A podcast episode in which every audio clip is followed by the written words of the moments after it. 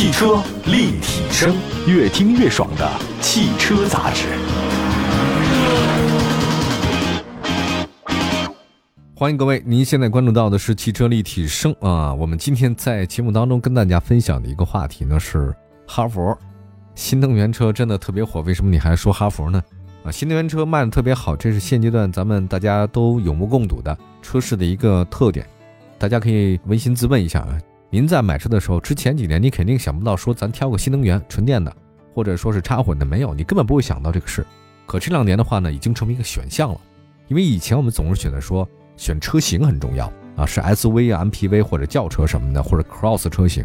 现在发现不了，在这个选项之前，你首先得选它能源方式。这个时候大家这个思维方式是不一样的啊，很好玩。什么让这个改变的话呢？我觉得真的是充电越来越方便。那根据相关的这个数据显示，据说新能源车的渗透率呢在不断的提升。自主品牌新能源有些车型甚至因为提不到车被消费者投诉啊，这是一个侧面反映它火的一个事儿。当然，你要说渗透率这个东西，我一直没搞懂过啊，这个特别主观啊，你不要信这个东西，咱就看数据啊。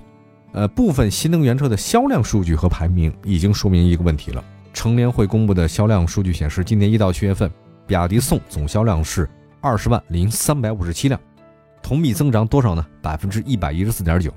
那么在传统燃油车停产之后呢，比亚迪销量不降反升。我那时候都觉得说比亚迪疯了吗？这么压住新能源？果不其然，还是厉害了，而且现在呈现出不断上涨的态势。排名 SUV 市场销量榜第二位的哈弗 H 六，前七个月总销量多少呢？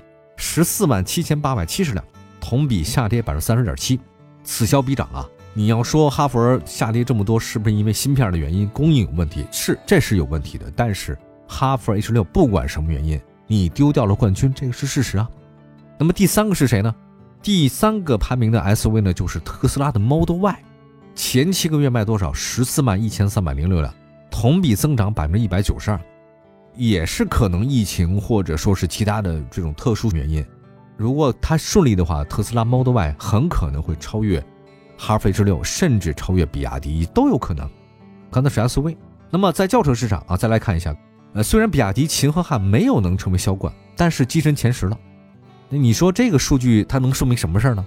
说明现在新能源车是很受宠。不仅仅是因为它那个牌照限牌啊，说限传统燃油排放污染，是因为很多消费者啊，他在主动选择新能源车。尽管我可以买燃油车，但我还会选择新能源，所以这个是一个重要的原因，导致它这个确实大爆发。那么这个爆发呢，除此之外，我想还有另外一个原因啊。大家都知道现在国际局势的事儿，我想说的原因就是油价持续走高，消费者开始关注使用成本，这个也是很多让新能源车价格下探的原因。部分品牌的纯电动车价格已经低于同级别，甚至是接近配置的燃油车。那比亚迪，它是坚持纯电和坚持插电混动两腿走路啊，借助三电的优势，所以现在比亚迪旗下的这种混动车型也罢，纯电动车型罢，很有竞争力，差不多跟那同级别燃油车是相当了。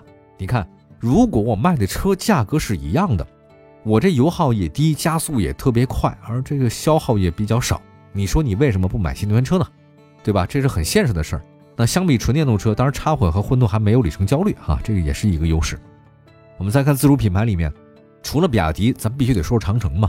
长城其实在新能源方面让大家觉得好像步伐有点慢，但实际上长城这几年也没闲着，一直在三电系统方面积累自己的护城河。比如说，它自主研发这个柠檬 DHT 系统，还具备全站的自主供应链。旗下的那个能源叫做蜂巢能源，已经准备独立上市了啊！电池出货量也很高，所以在技术研发方面，我看了一个数据啊，说长城新能源的技术专利公开量和它的授权量分别是一千三和九百多。你看市场外部环境变化，自身技术储备，现在哈弗开始全面新能源转型。之前总觉得好像长城这品牌是不是有点慢啊？啊，这个相对来讲是 SUV 是老大。但是赚钱赚的比较顺利之后，在新能源方面步伐慢，确实可能一开始没有像比亚迪那么早，但长城一直在做这方面努力啊。那么目前我看咱捋一下，长城汽车当中，它旗下的欧拉就是纯电品牌，还有魏魏牌提供混动和插电混动车型，哈佛也走混动和插混，对吧？它也有。那么魏牌呢，已经完成了车型换代，像 VV 五、VV 六、VV 七三款的第一代产品换成了马奇朵拿铁和摩卡。那其中马奇朵拿铁它没有传统燃油车了，仅有混动和插混，啊，摩卡呢则是燃油车和插电混动的组合啊。那么从市场反馈来看，虽然魏牌旗下的混动插电混动车不像比亚迪那么热，今年前七个月拿铁混动和插混车型的终端总量接近八千，月销超过一千，好像是不太高哈。但是你要考虑拿起起步价十七万九千八，插混车型达到二十二万，业绩呢也是过得去的。马奇朵两款车型前七个月总销量接近三千五百辆。在哈佛品牌当中，虽然神兽和 H6S 都推出了混动车型，但真正开启哈佛品牌向新能源赛道序幕呢？说实在话，还是哈佛 H6 混动车型上市。就是在我的从业经历当中嘛，这十几年我总觉得能有一款车代表中国自主品牌所谓的车型，你挑一款，我认为一定是选择哈弗 H6。而且我相信跟我选择一样 H6 的人，从业者或者消费者一定非常多，因为它就是哈佛品牌的销量支柱。累计数十个月是中国车市的 SUV 销量冠军，但是今年呢，确确实被超越了啊！没有不被超越的，真的就是你就像拳手一样打拳一样，只要你站在拳台的那一天，只要你还站那一天，就总有一天会被打倒。哈弗 H 六就是这样的一个非常优秀的车型，曾经数十个月销冠，但是它现在被超越了。哈弗 H 六的混动版售价十四万九千八，而且仅提供一款车型。相比哈弗神兽十五万三千八，哈弗 H 六 S 十五万四千九，价格门槛是降低了。那么从配置水平来看，哈弗 H 六混动版与十五万九千八那个神兽一点五 T 智行版 DHT 接近，而且比配置相当的 H 六 S 一点五 T 的 DHT 智跑还低一万五。和哈弗 H 六燃油车相比，刚刚上市的哈弗 H 六的混动车型，配置接近的二点零 T 的车型还高一万三。这是一个潜在客户可以接受的一个差距，没有问题。它的价格定价很合理，而且除了混动车型之外，哈弗 H 六还有插混车型。长城其实对哈弗 H 六一直采用的是一种扶持，只要有什么新的东西都会往里装的一种态度。而且它的兄弟车型极多。再看动力方面，动力方面，哈弗 H 六混动 DHT 是双电机两档设计，最大功率一百七十九，系统最大扭九百三，这个数据很不错。NEDC 纯电续航标准的话，综合油耗呢是四点九，混动系统的发动机为一点五 T 高热效率混合发动机，采用十一点八比一的高压缩比的米勒循环，热效率百分之三十八，世界领先水平。低转速的时候响应速度提升百分之三十到百分之三十五。柠檬混动 DHT 可以实现串并联的智能切换，六种动力输出，这套系统出现过。燃油经济性方面。哈弗 H 六的混动跟本田的 CR-V 混动差不多，我觉得是旗鼓相当。至于配置，大家都知道哈弗配置应该不低啊。那这次呢，为了打市场，所以哈弗 H 六的混动 DHT 配置也不低，非常高。我们休息一下，一会儿说。汽车立体声，您现在继续收听的是汽车立体声。我们今天在节目当中跟大家分享的一个话题呢，就是哈弗已经全面开启新能源转型了。之前好像稍微步伐有一点点的慢，当然这个是他们做事一种风格，是比较谨慎，而且大象转身也不太容易。但是，一旦决定这件事儿之后，还是有很多新的动作。那么，大家非常关注的就是 H 六，曾经数十个月是咱们的 SUV 销冠，那新能源以后能不能夺回销量冠军呢？我们来看这个话题啊。首先说的刚才是它哈弗 H 六的一些基本的东西，再来看它配置。哈弗 H 六的这种混动 DHT 仅有一款车型，前后排头部气囊并线辅助等等等等。其实就讲吧，我告诉大家，就是这些东西，所有全景天窗、自适应巡航、自适应远近光、LED 大灯、液晶啊、蓝牙啊、透明底盘、倒车车侧预警都是标配。那其实从配置水平来看的话呢，它的混动不能算顶级的配置，但也是非常高了。作为一款混动车型，哈弗 H 六的混动，我在想，如果它热销，它要热销怎么办呢？它只能从传统燃油车市场抢市场，对不对？比亚迪宋是 SUV 市场的领跑者，我觉得原因是什么？是因为不少燃油消费者。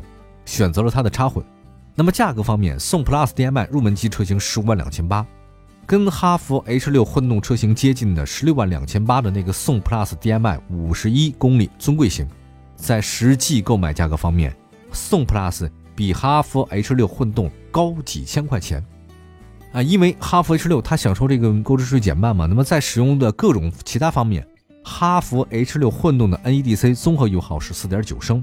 宋 Plus 呢是最低核电状态下油耗十四点四升，所以宋 Plus 呢在最低核电状态下的油耗呢要低。另外一位呢，我们再看一下自主的这种车企巨头吉利吧。你刚才说到了比亚迪，说到了哈弗，现在在不停的缠斗啊。那么在吉利怎么办呢？吉利现在推出了混动紧凑 SUV，星越 L 混动版的起步价十七万一千七。